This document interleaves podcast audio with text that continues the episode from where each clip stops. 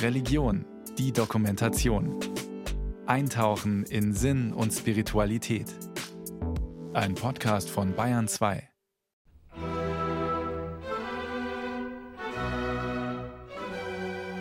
In jener Gegend lagerten Hirten auf freiem Feld. Da trat der Engel des Herrn zu ihnen. Sie fürchteten sich sehr, der Engel aber sagte zu ihnen, Fürchtet euch nicht. Heute ist euch in der Stadt Davids der Retter geboren. Er ist der Messias, der Herr. Und das soll euch als Zeichen dienen.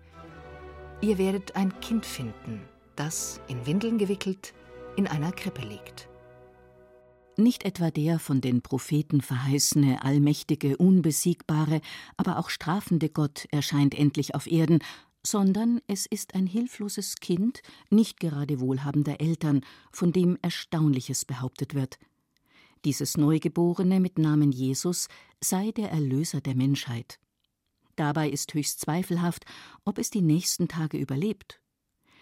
Die Nachricht des Engels von dieser Geburt ist für Christen dennoch eine frohe Botschaft. Jede Geburt ist eine frohe Botschaft, sagt die Philosophin Tatjana Tömmel.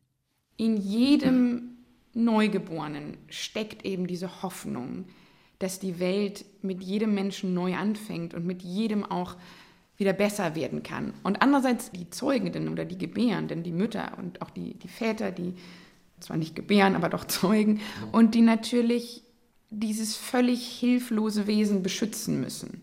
Geburt und die daraus entstehende Verantwortung in der Weihnachtsgeschichte des Lukasevangeliums spielen diese beiden Faktoren eine große Rolle. Denn die Hirten, denen der Engel die Geburt des Menschensohns verkündet, werden nicht einfach nur mit einer Nachricht versorgt, sondern sie sind aufgefordert, diesem Kind und seiner Familie zu helfen. Sie sollen aktiv werden. Im Denken der deutsch-amerikanischen Politikwissenschaftlerin und Publizistin Hannah Arendt spielt dieses Begriffspaar Geburt und Handeln eine zentrale Rolle.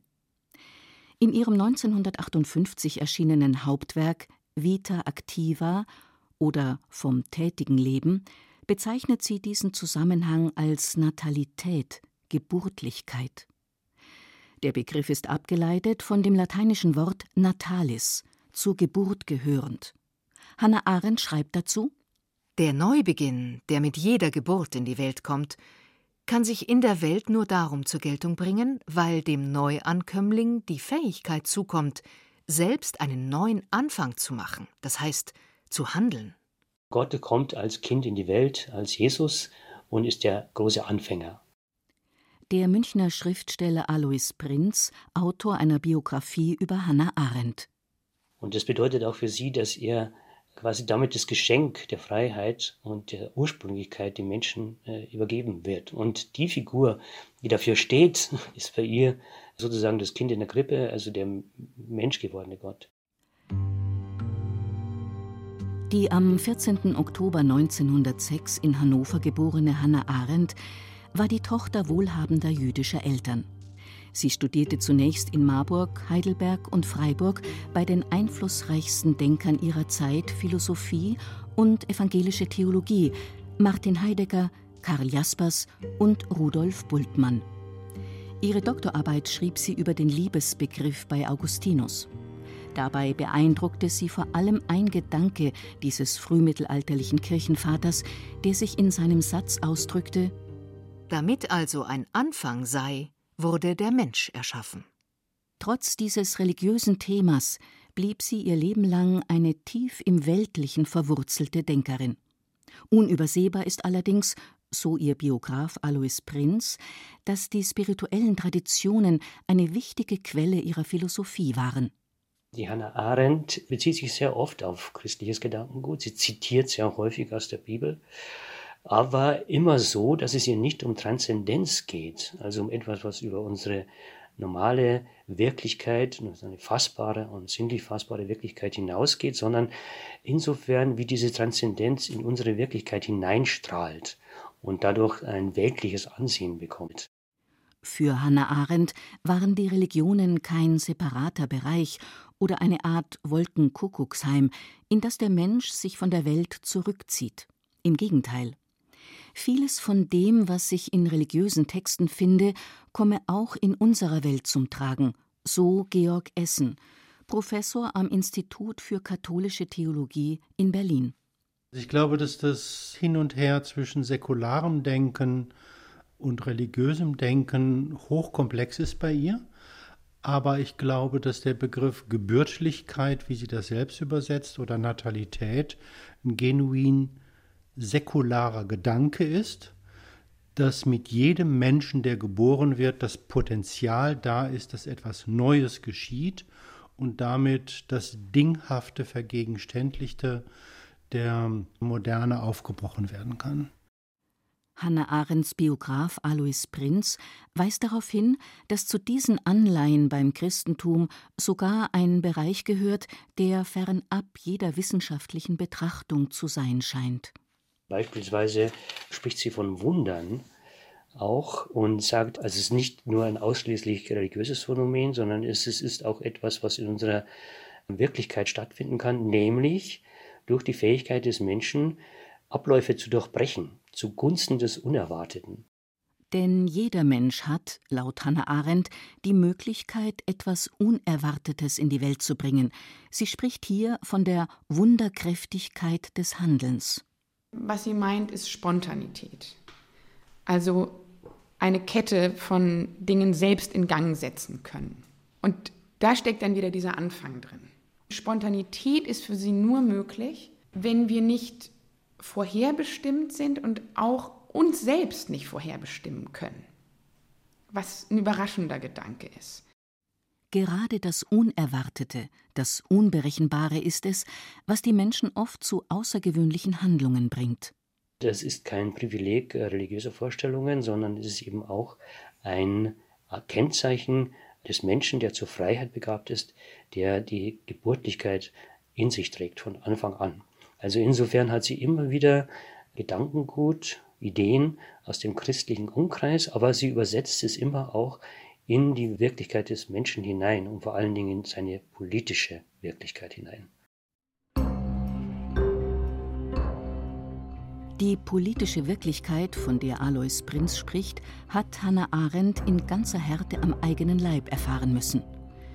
Die Machtergreifung der Nationalsozialisten und den Terror der braunen Horden erlebte sie als 26-Jährige in Berlin.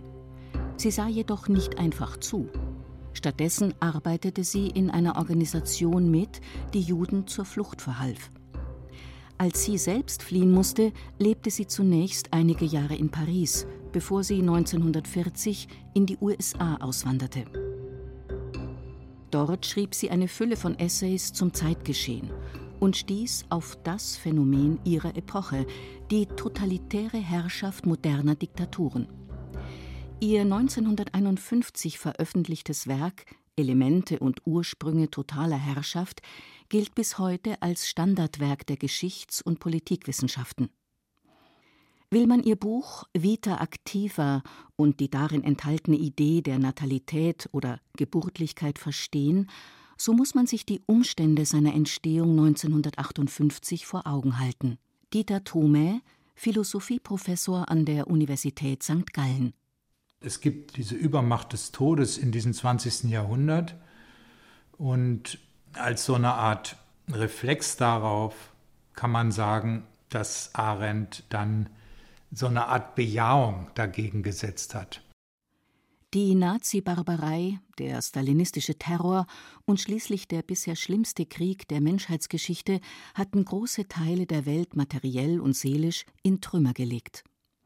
Es war ein entfesselter Irrsinn, der viele Zeitgenossen fragen ließ, ob der Menschheit überhaupt noch so etwas wie Verantwortung und Lebensbejahung zuzutrauen sei.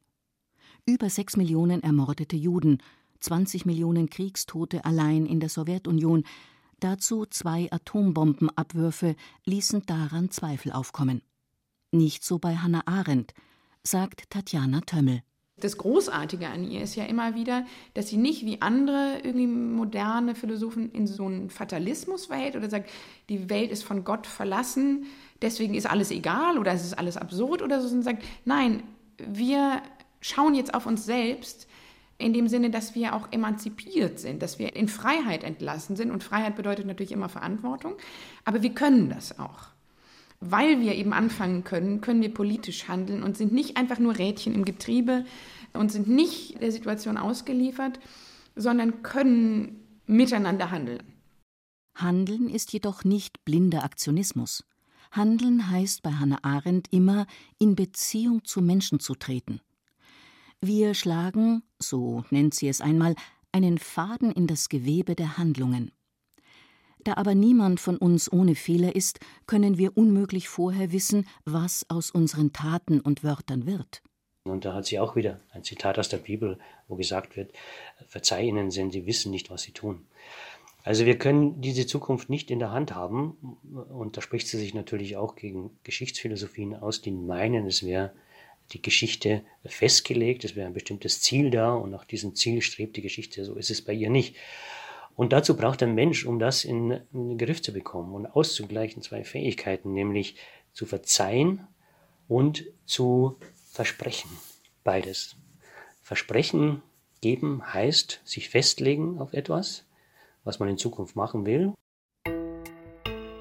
In den späten 1950er Jahren registriert nicht nur Hannah Arendt eine Aufbruchstimmung. Es ist vor allem die beginnende Weltraumfahrt, die damit verbundene Idee, zu neuen Ufern aufzubrechen, die sie gleichzeitig zuversichtlich und skeptisch macht.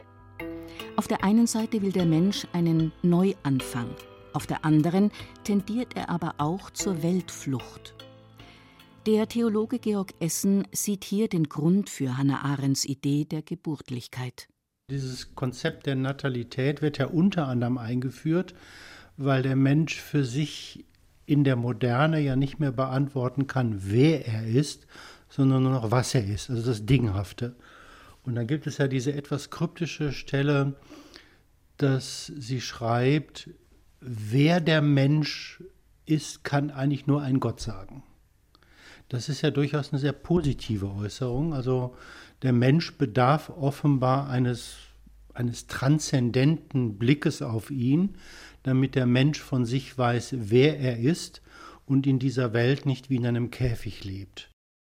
Dieser transzendente Blick ist jedoch nicht so zu verstehen, dass er nur durch einen Gott, Spiritualität oder eine Religion möglich wäre. Hannah Arendt will damit vielmehr betonen, dass der Einzelne den anderen braucht zur Selbstbespiegelung und Infragestellung seines Tuns. Das Zusammenwirken mit anderen, die Pluralität einer Gesellschaft, in der man mit immer anderen umgehen muss, also dieser soziale Charakter ist von vornherein da und der schlägt sich dann auch in der Politik nieder. Alles andere wäre ein ebenso gefährliches wie langweiliges Einzelkämpfertum, betont die Kulturwissenschaftlerin Eva Geulen. Es ist nicht so gedacht, dass die Natalität, ich werde geboren und als Einzelner habe ich die Möglichkeit, alles zu verändern, sondern es geht immer nur Acting in Concert, dass sich verschiedene zusammentun und gemeinsam etwas anfangen, erreichen und verändern. Bei aller Nähe Hannah Arendts zum religiös-spirituellen Denken wäre es falsch, sie als maskierte christliche Denkerin zu vereinnahmen. Dazu ist ihr Verhältnis zum Christentum doch eminent kritisch. Weil damit die Welt auf eine gewisse Weise entwertet ist, weil wir uns auf die eine oder andere Weise um das Leben jenseits kümmern müssen und dann hier die Weltlichkeit dieser Welt, die dann weniger wert ist in den Augen des Christentums, weil es eben nur die irdische Welt ist, abgewertet ist. Religiöse Begriffe werden von Hannah Arendt nicht als unbrauchbar für das politische Denken verworfen.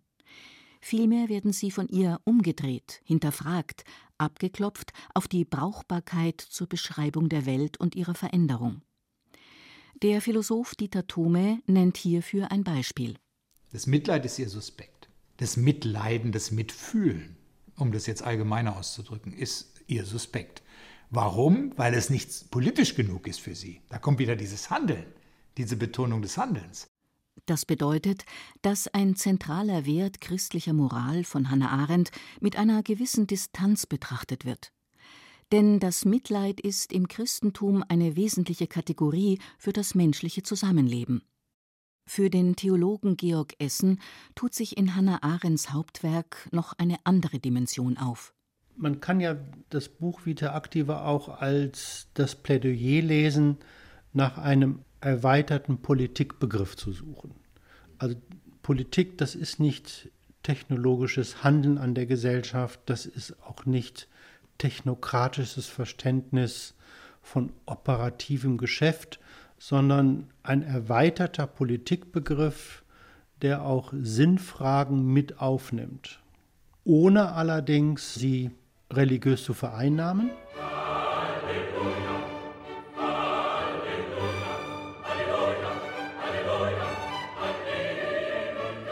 Im Jahr 1952 ist die in New York lebende Hannah Arendt zu einer Vortragsreihe in Deutschland.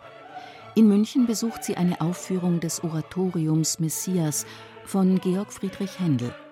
Sie ist tief beeindruckt und schreibt an ihren Mann Heinrich Blücher: Das Halleluja liegt mir noch in den Ohren und den Gliedern. Mir wurde zum ersten Mal klar, wie großartig das ist. Es ist uns ein Kind geboren.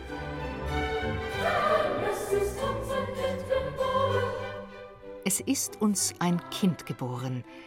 Die tiefe Wahrheit dieses Teils der Christuslegende, aller Anfang ist Heil. Um des Anfangs willen und dieses Heiles willen hat Gott den Menschen in diese Welt hineingeschaffen. Jede neue Geburt ist wie eine Garantie des Heiles in der Welt, deren versprechende Erlösung für die, welche nicht mehr Anfang sind. Es gilt heute als gesichert, dass die Münchner Messias-Aufführung für Hannah Arendt einer der Antriebe war, sich an ein neues Buch zu setzen. Ausgangspunkt war dabei offenbar die völlige Ablehnung des lediglich beschreibenden und sich selbst genügenden Denkens, der Versenkung in die Innenwelt des Individuums. Im Unterschied zu ihrem berühmten Lehrer Martin Heidegger sah sie den Menschen nicht als verlorenes Wesen, in die Welt geworfen und hilflos zurückgelassen. Dieser Standpunkt wäre ihr zu fatalistisch gewesen, erklärt Alois Prinz. Wir sind nicht dazu geboren zu sterben, sondern wir sind geboren, neu anzufangen, immer wieder. Das heißt also, sie unterscheidet aber auch die Menschengeschichte. Die Menschengeschichte darf nicht aufhören. Das heißt, es gibt wieder neue Generationen, es sterben Leute, dafür werden wieder welche geboren. Und diese Geschichte der Menschengeschichte ist immer wieder ein neues Anfangen. Denn bereits mit der Geburt, so Hannah Arendt, haben wir unser Leben in der Hand. Es ist kein nicht zu änderndes Schicksal, das uns zum untätigen Opferdasein verurteilt. In diesem optimistischen Zusammenhang ist der Begriff der Natalität zu sehen, meint der Philosoph Dieter Thome. Es ist auf jeden Fall so, dass dieser Gedanke der Natalität äh, gekoppelt ist mit diesem anderen Gedanken von Hannah Arendt, der normalerweise charakterisiert wird als Amor Mundi, als die Liebe zur Welt.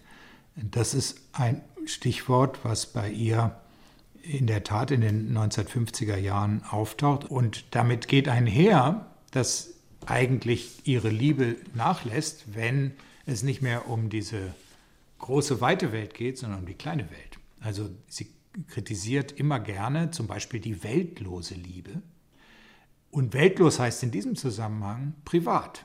Also der Rückzug ins Private ist ihr ein Gräuel. Durch die Geburt des Jesus von Nazareth kommt das Heil nicht von selbst in die Welt. Ebenso wenig entsteht eine neue Religion nicht nur durch Predigten, fromme Sprüche und Gebote. In vielen Episoden des Neuen Testaments, vor allem in der Bergpredigt, wird eines deutlich. Spiritualität muss auch Solidarität und tätige Mitmenschlichkeit bedeuten, so Eva Geulen. Es gehört für sie tatsächlich zur Human Condition, das ist das Phänomen der Natalität, dass wir alle geboren werden, aber es ist eine Aufforderung, die Möglichkeiten des gemeinsamen Handels damit auch auszuschöpfen. Es ist dieser Aspekt, den Hannah Arendt meint, wenn sie im Untertitel ihres Buches Vita Activa vom tätigen Leben spricht. Natalität, Geburtlichkeit bedeutet nicht Passivität. Sie hat ja der, während der Studentenrevolte den Studenten zugerufen, Acting is fun, ja, also Handeln macht Spaß.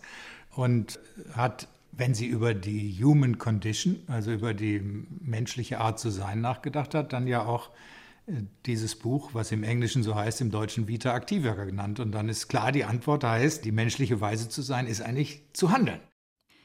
Hannah Arendt warnt allerdings vor einem Missverständnis. Natalität ist in erster Linie eine Begabung zum Handeln, die den Menschen befähigen soll, für die Zukunft zu sorgen, und zwar nicht nur für seine eigene. Dieses Talent hängt eng zusammen mit seinem seelischen Können, aber auch mit seiner Freiheit zu handeln, wie Alois Prinz erklärt. Es ist eine grundsätzliche existenzielle Befähigung bei ihr, eine Anlage. Und dabei bleibt natürlich offen, ob ein Mensch, der mit dieser Anlage ausgestaltet ist, auch diese Anlage und die Fähigkeit auch nutzt. Darauf geht sie gar nicht mehr so genau ein, aber deutet immer an, dass es natürlich auch Möglichkeit gibt, für einen Menschen diese Fähigkeit nicht zu nutzen, brachliegen zu lassen, quasi, ja, indem er sich zum Beispiel begibt in Verhältnisse, die ihm das abnehmen, diese Freiheit, die ihm sagen, was er tun soll und äh, was er lassen soll oder bestimmte Werte einhalten soll. Ein aktuelles Beispiel kann verdeutlichen, was Hannah Arendt mit dieser Fähigkeit zur Natalität, zur Geburtlichkeit und den Zusammenhang zur Freiheit meint. Die Menschheit weiß seit einiger Zeit, dass sie auf hochgefährliche Weise mit den Ressourcen des Planeten umgeht. Wenn es nicht gelingt, die Erderwärmung radikal zu stoppen, werden unsere Enkelkinder ihre Sommerurlaube in Lappland verbringen. Staaten wie Bangladesch, Inseln wie die Malediven oder die Atolle der Südsee wird es nicht mehr geben. Wir müssen also handeln. Wenn wir es nicht tun, unsere Freiheit zum Handeln nicht nutzen, werden wir unseren eigenen Untergang herbeiführen. Für Hannah Arendt, so Tatjana Tömmel, ist es immer eine Aufgabe, aus sozusagen dem natürlichen Universum eine menschliche Welt zu machen. Also es ist eine Aufgabe, die jede Generation neu bewältigen muss. Und das ist natürlich für sie das Politische per se. Also das ist die politische Aufgabe, nicht Einzelheiten zu verwalten oder so, sondern durch das gemeinsame Handeln eben die Welt zu verwandeln in eine menschliche Welt. Hannah Arendt sagt, dass am Beginn der Philosophie auch die Erkenntnis steht, dass wir sterblich sind. Aber gleichzeitig betont sie, Natalität hat für das politisch-soziale Denken und Handeln die gleiche Bedeutung wie der Gedanke der Sterblichkeit für die christliche Spiritualität und Mystik. Für sie selbst stellt sich das so dar. An der Natalität sind alle Tätigkeiten gleicherweise orientiert, da sie immer auch die Aufgabe haben, für die Zukunft zu sorgen, beziehungsweise dafür, dass das Leben und die Welt dem ständigen Zufluss von Neuankömmlingen die als Fremdlinge in sie hineingeboren werden, gewachsen und auf ihn vorbereitet bleibt. Für den Theologen Georg Essen eröffnet Hannah Arendts Konzept der Natalität auch eine Perspektive auf das Verhältnis von religiösem und weltlichem Gedankengut. Schließlich begann ihre Karriere als politische Theoretikerin mit ihren Gedanken zum Liebesbegriff bei Augustinus. Dessen wichtigstes Werk mit dem Titel Der Gottesstaat ist ebenso wenig rein spirituell religiös, wie Hannah Arendts Vita Activa nur politische Theorie enthält. Sie schreibt das Buch, weil sie an einer Theorie politischen Handelns interessiert ist. Und das ist unmittelbar eigentlich auch relevant in Frage von Religionspolitik. Welche Bedeutung hat Religion für Politik? Das wird heute vielfach natürlich und aus gutem Grund auch sehr skeptisch gesehen, Stichwort Religion und Gewalt. Aber die Frage ist ja, gibt es auch eine positive Sinnbildungsleistung von Religion im Blick auf Politik und was könnte das sein? Müsste man Hannah Arendts Buch Vita Activa auf einige wesentliche Punkte reduzieren, so ließe sich sagen, hier wird der Anfang gefeiert und die Freiheit des menschlichen Handelns. Wir feiern diesen Beginn mit einem Fest, das im Deutschen Weihnachten heißt. Der Neuanfang wird in diesem Wort nicht so deutlich wie beispielsweise im Französischen oder Italienischen. Dort heißt es Noël bzw. Natale. Hannah Arendt stellte religiöse Fragen des Menschseins Schuld, Sühne, Vergebung und Rache. Ihre Philosophie nimmt die wirklichen Existenzfragen in den Blick. Was noch heute an ihrem Denken aktuell sein kann, erläutert der Theologe Georg Essen. Mich interessiert, wie in einer modern gewordenen Welt überhaupt noch religiöse Fragen gestellt werden können. Und was die Hannah Arendt macht, ist in der Erweiterung des Erkennens durch das Denken, also dass wir auch noch einen sinnbildenden Umgang mit unserer Wirklichkeit haben, das ist die Perspektive der Religion. Die Fragen nach Sinn, nach Bedeutung, nach dem guten Leben, das sind ja Fragen, auf die die Religion dann Antwort gibt. Aber wenn der Mensch diese Fragen schon nicht mehr stellt, dann gibt es ja auch nichts mehr, auf das der Mensch hin angesprochen werden kann, wenn es um religiöse Fragen geht.